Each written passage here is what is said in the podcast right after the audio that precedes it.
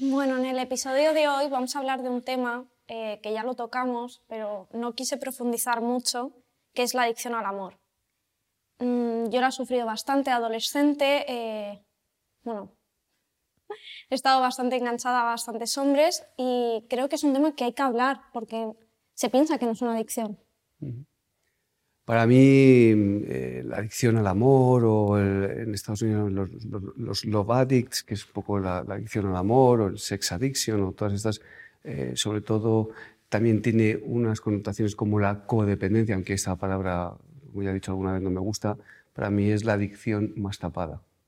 Y la verdad es que hoy tenemos el privilegio, y además quiero presentarle yo porque es una persona a la cual tengo mucho cariño, él podrá explicar luego por qué, pero si él lo sabe, que tenemos aquí pues, a Álvaro, que él creo que nos puede hablar perfectamente de cómo ha sido su proceso. Em, para ti, eh, ¿qué es una relación tóxica? ¿Cómo la definirías tú? ¿Has tenido...? Pues muy buenas. Eh, una relación tóxica, ¿qué es una relación tóxica para mí? Sinceramente no sé ponerle todavía exactamente las palabras de una relación mm. tóxica, ¿no? Eh, ¿Has tenido alguna relación tóxica? Sí, he tenido, ¿Cómo fue? pues he tenido dos relaciones tóxicas eh, bastante, bastante duras, ¿no? Em, bueno, yo vengo, yo soy una persona adicta a, otras, a otras cosas que no es el amor, que pueden ser sustancias. Em, y bueno, yo esto del amor siempre lo he visto desde bien pequeñito, que siempre he tenido mucho miedo, ¿no? Al tema del amor. Yo sabía que algo me pasaba dentro de mí, ¿no? Em, siempre he tenido mucho miedo a que me hicieran daño eh, en el corazón, ¿no? Entonces, em, nunca había tenido una relación, nunca había dejado que, entrara nadie en mi corazón, ¿no? Yo siempre, eh, relaciones, novietas, cuando era más joven, eh, utilizaba a las mujeres eh, hasta que yo quería o hasta que yo mm, veía, o sea, nunca me he permitido sentir por una mujer, siempre cortaba la relación y siempre cortaba de otra manera, ¿no? He preferido otras cosas, ¿no? Porque en, mi foro interno sabía que yo a mí algo me pasaba, ¿no? Dentro de mí, ¿no? No sabía gestionar todavía esas cosas. Eh, la primera vez que, digamos, que quise enamorarme y que me, que dejé, eh, me dejé enamorar de una persona, eh, fue un, un rotundo fiasco, ¿no? Porque, bueno, pues eh, sufrí mucho. Esa persona me engañó, todo para esa persona todo era mentira, eh, era un juego. Cuando yo había dejado abrir mi corazón por fin y tal, entonces em, pues no supe gestionar esas emociones, ¿no? Y entré en un consumo obsesivo y compulsivo de, de drogas. ¿Por qué entras en el consumo de drogas? ¿Qué es lo que sentías? Para entrar ahí? Eh, yo creo que sería al revés. ¿Qué es lo que no quería sentir? ¿no? Pues quería, no quería sentir esa frustración, eh, no quería sentir esa rabia o esa ira, eh, esa decepción por mí y esa vergüenza también, ¿no? A que, pues al final siempre yo había sabido que algo me pasaba dentro de mí y para una vez que, me dejo, me pasa eso, ¿no? Lo que justamente, ¿no? Y te pongo un ejemplo, em, eso de las parejas de internet y todo eso, eh, yo me reía mucho de eso. Entonces me pasó a mí. Entonces esa vergüenza o esa rabia, esa ira hacia mí mismo por haberme dejado hacer eso, eh, yo venía consumiendo drogas desde hace muchos años, o sea, no fue el motivo principal, eh, pero mm, a la larga sí veo que ese, ese consumo eh, aumentó compulsivamente. Lo potenció. Claro, lo potenció para yo tapar todos esos sentimientos que a mí me hacía eh, eso, que tuve. ¿Tenías pánico al rechazo de esa persona? Lo sigo teniendo, pero no a esa persona, a cualquier persona. Me da miedo. Es Pero hoy lo veo. Hoy lo veo y acepto como soy también, ¿no? Entonces, em, sí dejo abrir, hoy me abro más que antes, ¿no? Pero, es, bueno, es que hoy, en- hoy veo la vida de otra manera, ¿no? Porque hoy ya hace muchos años que no consumo drogas y veo la, la vida de otra manera que la veía antes. Una pregunta, cuando se habla de, de lo que es eh, eh, en- en- ese, esa, digamos, ese enganche emocional ¿no? que tienes, eh, ¿tú sentías que estabas enamorado? Yo pensaba y sentía y lo, y lo vivía así.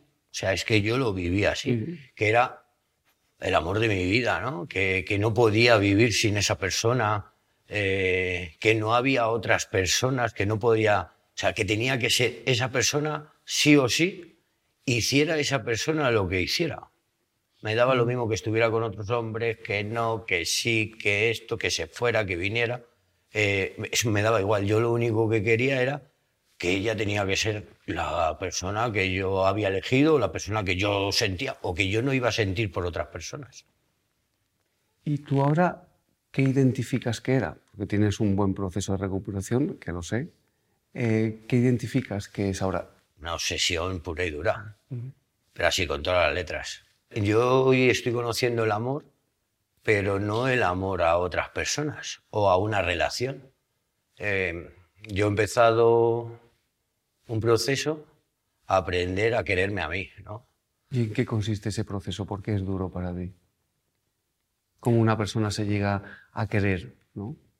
Pues lo primero que es duro porque tengo que sentir. Y es una cosa que yo nunca he hecho, ¿no? Porque todos los sentimientos los he tapado con las drogas. Es que yo, por ejemplo, tapaba con las drogas, pero con lo que más tapaba era con el amor, porque ese falso enamoramiento era como para mí un colocón. Significaba lo mismo que beber una copa. El creer que estaba enamorada de esa persona, que era un- una obsesión y era como una creencia que me encantaba, era, eh, no sé, mm, como tomar cualquier cosa. De hecho, me subía más eso, me hacía sentirme mejor y tapaba más sensaciones que todo lo demás. Claro. En este caso a mí no. A mí lo, que me, lo único que podía hacerme tapar eran las drogas. Porque yo intenté tapar con otras personas y no podía. No pude tapar con otras personas. Eh, está en, bo- boca en la vida diaria, ¿no? Sales de una relación, te metes en otra, no pasas ningún proceso. Eh, a mí es- yo intenté eso ya, ¿no? De- porque eh, en esta última relación tóxica que yo he tenido, eh, Que es diferente de la otra. que es diferente a la otra porque ahí ya llevaba, cuando yo empecé esta relación llevaba un año limpio y esta relación ha durado cinco años.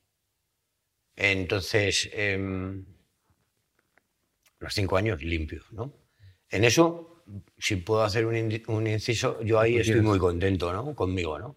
Porque lo mismo que he comentado que al principio, eh, pues la otra relación tóxica que tuvo me llevó a un consumo obsesivo compulsivo de drogas. eh, en, esta, en esta relación actual he tenido el mismo proceso, el mismo, Relación los tóxica. mismos patrones de conducta, o sea, igualitos. No ha variado ni uno ni un poquito, ¿no? Eh, la única diferencia que he tenido es que eh, No te ibas a consumir. la otra relación me, terminé entrando en un centro de desintoxicación y esta vez eh, no he consumido ningún tipo de drogas. Ha sido, por eso digo que ha sido un proceso duro. Pero en ese proceso, eh, mi descubrimiento ha sido el que eh, antes de conocer a una persona, yo no puedo dar amor a una persona si lo primero no me doy amor a mí. Si yo no me quiero a mí, ¿cómo voy a querer a otra persona? Bueno, yo actualmente tengo pareja y para mí es como todo un proceso porque todas mis relaciones habían sido súper tóxicas y desde la adicción pura y dura y me he dado cuenta como de muchísimas cosas que me priorizo. Yo antes eh, siempre le quería dar al otro, que me imagino que a ti te pasaba por miedo a que me dejara, porque decía, Dios mío, si me deja, ¿qué, qué pasa? Y ahora digo, jope, me empiezo a cuidar, me quiero a mí misma, es como, es muy diferente, vamos, cambia Sí, todo. yo, yo, yo en mi caso, eh, si pongo el ejemplo en esta última relación, era como ni contigo ni sin ti, ¿no? Eh, estaba con esta persona y era como, ahora me tengo que ir a tu casa un viernes, cuando me puedo ir por ahí. O, o qué pesado, íbamos a lo mejor en un grupo y, y, me costaba mucho darle la mano al principio, ¿no? Eh, Por la calle o, o si íbamos a un grupo yo me iba con otras personas. Era como, pero al final era como yo, la- ella se quejaba de eso, ¿no? Pero me- yo le decía, ¿pero con quién me voy yo a casa? No, Claro. ponía eso, ¿no? Eh, cuando dejamos la relación, en estos cinco años dejamos la relación como tres, cuatro veces y era como pasaba eh, el proceso, ¿no? Eh, Era los primeros días como, sí, sí, porque yo me lo merezco, porque yo me merezco algo mejor, porque es, no es para mí. Al tercer día era como, pobrecita, ¿qué, qué, qué le estará pasando? ¿Estará bien? ¿Estará mal? Eh, tal. Y al quinto o sexto día era como que ya no podía más, ya era, teníamos que hablar, teníamos que vernos. O sea, ese es el proceso como ha dicho José Luis antes, no sé si de la codependencia o de la dependencia, ¿no? Eh, al principio la ira, la rabia va, va va actuando en mí, o el ego también, de decir, ahora me quiero yo, ah, sin quererme, ahora voy a pensar en mí, eh, yo no me merezco esto, yo tal, pero cuando va saliendo ese, en ese, ese vacío que ella ha dejado, es como, ya empieza a venir ella a empezar, ya no me pongo yo en primer lugar, ¿no? Ya no pienso lo que yo quiero, ya pienso lo que ella quiere, Es o lo que yo me imagino. Yo quiero hacer un matiz aquí importante, ¿no? A nivel profesional. Todo el mundo cuando puede estar enamorado y se deja una relación, hay un proceso de pérdida. Y se llega a sentir muchas veces lo que tú estás diciendo, lo que tú estás diciendo, ¿no? El punto de inflexión donde está marcada la diferencia es que cuando tú tienes una relación obsesiva, toda tu vida gira en torno a esa relación y tú dejas de ser tú como persona y dejar de quererte a ti como persona y todo gira, eh, todo lo que haces gira en torno a la vida de esta persona. Ese es el punto obsesivo, ¿no? Donde hay que quebrarlo y sobre todo cuando se acaba una relación, todo el mundo, bueno, casi todo el mundo llega a sufrir una pérdida y hay un proceso donde tienes que pasarlo eh, y, y- y es algo habitual y lógico en las personas, ¿no? el punto de inflexión es cuando esa, ese, digamos, ese punto, ¿no? Si- o sea, esa- esa- ese proceso se alarga y se alarga y se alarga y solo piensas y es de una forma obsesiva y casi sin respirar, ¿no? Por, por esta, y por que esta persona. comparas. A mí me pasaba mucho que con las relaciones, eh, luego cuando tenía la siguiente, comparaba. Comparaba todo el rato en plan, Buah, ¿por qué no hace esto? ¿Por qué no hace lo otro? Y cuando dejaba ese, le comparaba ese con el otro. Y yo decía, estoy enferma. No quiero estar ni con ese ni con el otro. Era como muy raro, pero era como todo el rato muy obsesionada. Bueno, es que a mí me ha pasado que con muchos, eso he sido un poco más poliamor. Que Pero... cada uno tiene una, Claro, cada Sí. uno- cada uno su Sí. relación tóxica, vamos a llamarlo Sí. así, o esa dependencia emocional, la siente de una forma diferente, pero al final todo radica, aunque tú a lo mejor en, esas- en esos puntos lo que estabas buscando es la perfección de lo que a ti te gustaría como pareja, y cada vez que le veías una imperfección decías, esta ya no me interesa, ¿qué pasa el siguiente? Entonces, eso, eso, eso son lo que son los- las características de, de la adicción al amor. Pero cada uno, por ejemplo, la, la puede llevar de una forma diferente. Eh, yo creo que en, en tu caso, ¿no? Yo en mi, yo en mi caso eh, era tan obsesión que tenía que ser esa persona. Pero yo quería cambiar a esa persona a como yo quería que esa persona fuera. Entonces yo, mm, Porque tenías una imagen de ella diferente. Yo, había, yo había creado una imagen de esa persona que no se basaba con la realidad. Entonces, yo lo intenté, a mí, eh, lo que dice, ¿no? Cuando el periodo ese se alarga demasiado, a mí se me ha alargado dos años y medio, en el que he sufrido mm, una barbaridad. Pero porque no era capaz de salir de ahí. Porque em, esta persona también es codependiente, ¿no? Eh, ella es como a lo mejor como, en, como estás comentando tú tu caso, ¿no? Ella salía de, de la relación y se iba a otra relación. Entonces yo, mi, mi actuación era pasiva totalmente. Era como, me quedo esperando. O sea, una relación de cinco años y me he tirado cuatro años y medio buscando algo que no era. Porque yo, desde que tenía seis meses la relación, yo no quería estar ahí. Eso es una cosa que a mí, mis amigas no, bueno, la gente cercana, que yo estaba en relaciones que decía que yo no quería estar y estaba, y la gente no lo entendía. Decía, pero ¿cómo estás? Y decía, bueno, ¿cómo le voy a dejar? En plan, tenía tanto pánico al rechazo, me daba tantos como subidón el querer estar o imaginarme como esa relación perfecta, porque me lo imaginaba todo. Luego me colocaba pensando, Buah, es perfecto, va a ser súper detallista, va a ser tal. Al final parecía muy ilusa, pero era como ese colocón. A mí me, eran infiel y yo seguía.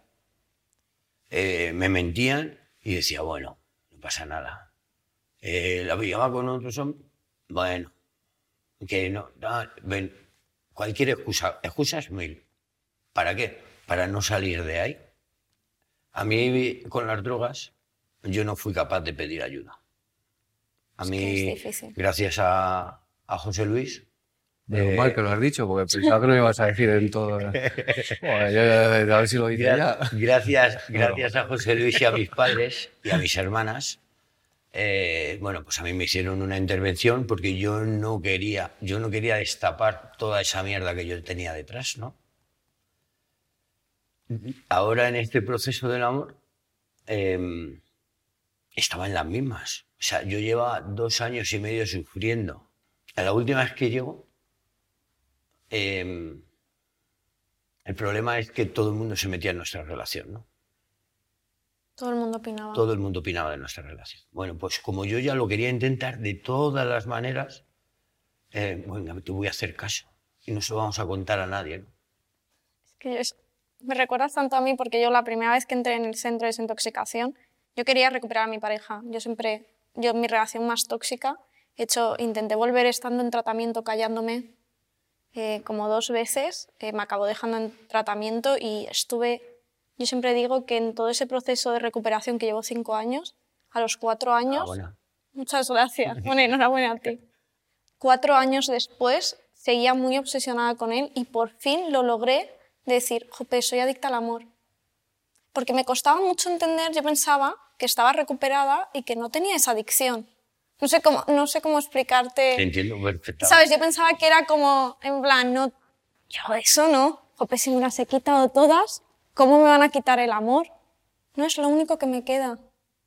Yo, por ejemplo, eh, sentía mucho vacío, de, llegué a un punto que no podía más y dije, tío, me tengo que querer ya a mí, me tengo que priorizar. No, es que, eh, ¿qué es lo que cambió? Pues eso, que no quería volver a pasar por lo mismo. El sufrimiento. Claro, que no quería volver a sufrir, que no quería... O sea, yo tengo un problema, entre comillas, eh, que es que yo gestiono muy mal las emociones y los sentimientos, ¿no? Entonces, sabía cuál era el proceso que me iba a pasar, o sabía cuál era el proceso que iba a volver a pasar, porque ya llevaba dos años y medio pasando cada tres meses. Y no quería volver a sufrir a ese dolor, a esa obsesión, a, a, no estar centrado en mi trabajo, en mi vida. O sea, no quería volver otra vez a esa locura. Eh, en muchas ocasiones, eh, los trabajos que se hacen en los centros, por muy profesionales que sean, eh, la vida te va llevando. ¿no? Y, con, esta, con esta enfermedad que es la adicción, siempre tienes que estar alerta. Y nunca sabes por dónde te van a venir. Y a veces pues, has hecho un muy buen trabajo para ciertas cosas, pero luego te vienen otras que, que, que pues, sin lugar a dudas si no las trabajas o pides ayuda, pues pasas una época. Claro, yo, hoy en día eh, vivo solo. Estoy mucho tiempo solo y no pasa nada. Y mi cabeza muchas veces que me juega a las pasadas que me la trae a la mente, porque no he tapado con ninguna relación. Pero porque ya te aceptas. estoy en ello. Y acepto lo que ha pasado.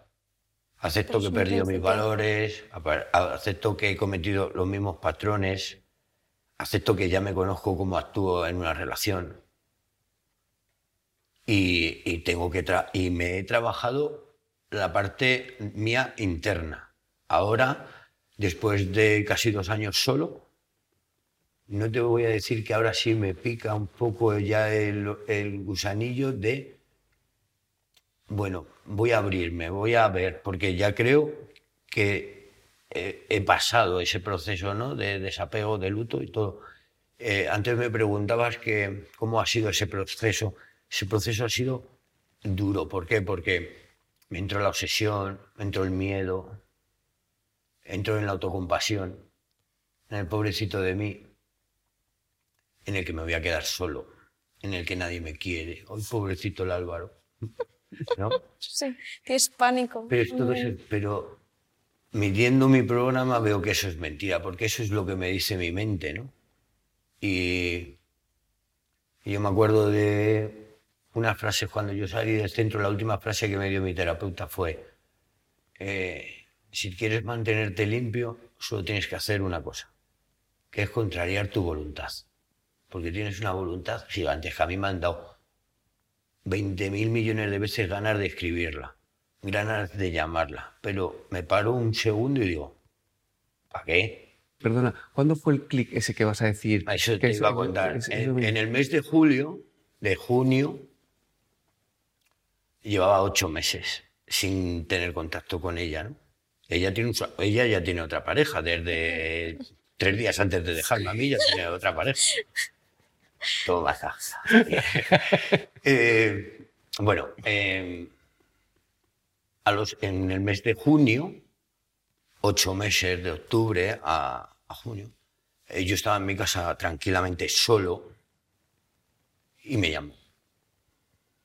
En otras ocasiones, yo cuando me llamaba, perdía el culo. Y se lo cogías, vamos, Lo cogía corriendo. Y, y no te preocupes que yo voy a salvarte, que yo voy a hacer. Entonces yo me acuerdo que era una noche, a las do- un lunes a las 12 de la noche, yo ya en la cama y estaba jugando con el móvil y veo su nombre por arriba, eh, te está llamando. Y lo primero que hice fue tirar el móvil. Y, co- y coger al perro e irme a dar una vuelta con el perro. Ese, ese momento de irme con el perro a andar fue la, vez que yo, la primera vez que yo tuve la conversación conmigo, ¿no? Es decir, ¿qué quieres? ¿Vas a volver? ¿Sabes lo que va a pasar? Porque va a pasar esto otra vez. ¿Quieres volver otra vez para atrás ahora que ya estás medio saliendo de esto? ¿Quieres volver otra vez para atrás? ¿Quieres volver? Porque sabes que va a volver a pasar lo mismo. Esto no, tiene- no funciona. No hay un cambio. Mm, Pero porque creo que, ¿sabes qué pasa? Que la sociedad nos mete mucho lo de eh, si le todo el amor eh, puede, o si le quieres todo se puede, o los polos opuestos se ¿Sabes atraen. una cosa? Y eso me ha pasado con el tiempo. Por eso te digo, ese proceso, ese momento de no cogerla al teléfono, sabiendo que ella tenía un novio, que no sé para qué me llama a mí si tiene su novio, de no cogerla al teléfono, de no, de no hacer ninguna llamada de atención para que ella supiera que yo había, ni, vol- ni devolverla la llamada, eso lo que hizo fue subirme la autoestima a mí. Pero muchísimo. Ahí está, cuando dices no. Claro. Cuando aprendes a decir no por primera vez Sí. a las drogas, a las personas, a las conductas, Y ese tal. fue el clic que me pegó porque Te empoderaste. me- no me empoderé tampoco, pero dije, Álvaro, vas bien. Y, me- y ya no hace falta que en este caso José Luis me lo diga. Ya sé yo perfectamente que voy bien, que no quiero esto. Si es que yo me hice esa pregunta, ¿tú qué quieres? ¿Quieres esto? No. Entonces ese fue el punto de inflexión. Y a lo que estás diciendo tú, me ha costado un año y medio. Todavía creo que lo tengo que trabajar un poquito más. ¿Qué es lo que te ha dicho ella? Que no? Lo del amor, Lo de todo que lo puede. como la quiero, porque es que eso yo me lo he repetido muchas veces, ¿no? Es que me lo repetía constantemente, Claro. perdona, lo del amor, Claro, todo claro, lo puede. yo también, y yo también, y lo he intentado de mil maneras. si me llegas a preguntar a lo mejor un año atrás no te, no te daría esta respuesta. Pero em, ya te digo que todavía, me, todavía tengo que sentir esta respuesta más, porque te la voy a decir como a pie juntillas, ¿no? O despacito y todavía que no me lo creo. Y yo la sigo queriendo.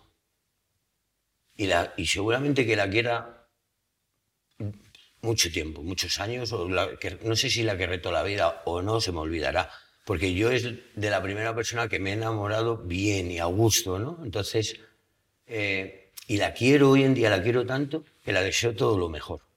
Qué bonito. Pero ¿sabes qué pasa? Que hoy me quiero yo más a mí. Entonces, lo único que quiero es que esté lo más lejos posible de mí. Yo, tengo, yo discrepo de lo que acabas de decir, lo siento, Álvaro.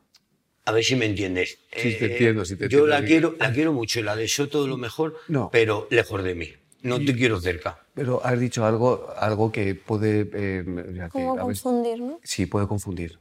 Eh, y yo entiendo lo que quieres decir perfectamente, pero creo que lo debes desarrollar de una forma más entendible. Y es decir, yo personalmente no creo que ni haya sido el amor de tu vida, ni una persona que se obsesiona por otra eh, se puede llegar a querer como tú. He pero bueno, conocido el amor, José Luis, con ella. sí, sí, sí, sí, bueno, pero term- sean los primeros seis meses, pero en términos generales, eh, cuando una persona se obsesiona por otra, eso no es amor, es obsesión. El amor es soltar, es dejar, el control, es que no estar pensando que no es el miedo que me vayan a dejar, es que eso no es amor, eso es control y obsesión.